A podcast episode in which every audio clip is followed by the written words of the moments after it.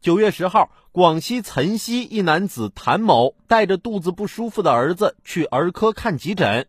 看病期间，孩子的病情并未缓解，谭某迁怒医生，不断辱骂，抄起一张板凳殴打医生。谭某四岁半的孩子在旁边目睹了全过程，护士看到后及时将孩子抱走。目前，谭某被行政拘留十五日。你说你这当爹的都没一边那护士更关心你家孩子。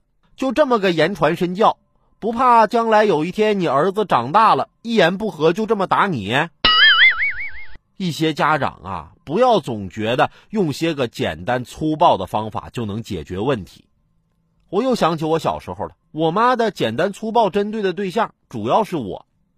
有一次，老师让大家交材料费，结果我妈给我的钱被我弄丢了，我就跟我妈说：“说妈，我把钱弄丢了。”我妈就认为是我偷偷买小食品给花了，就揍了我一顿。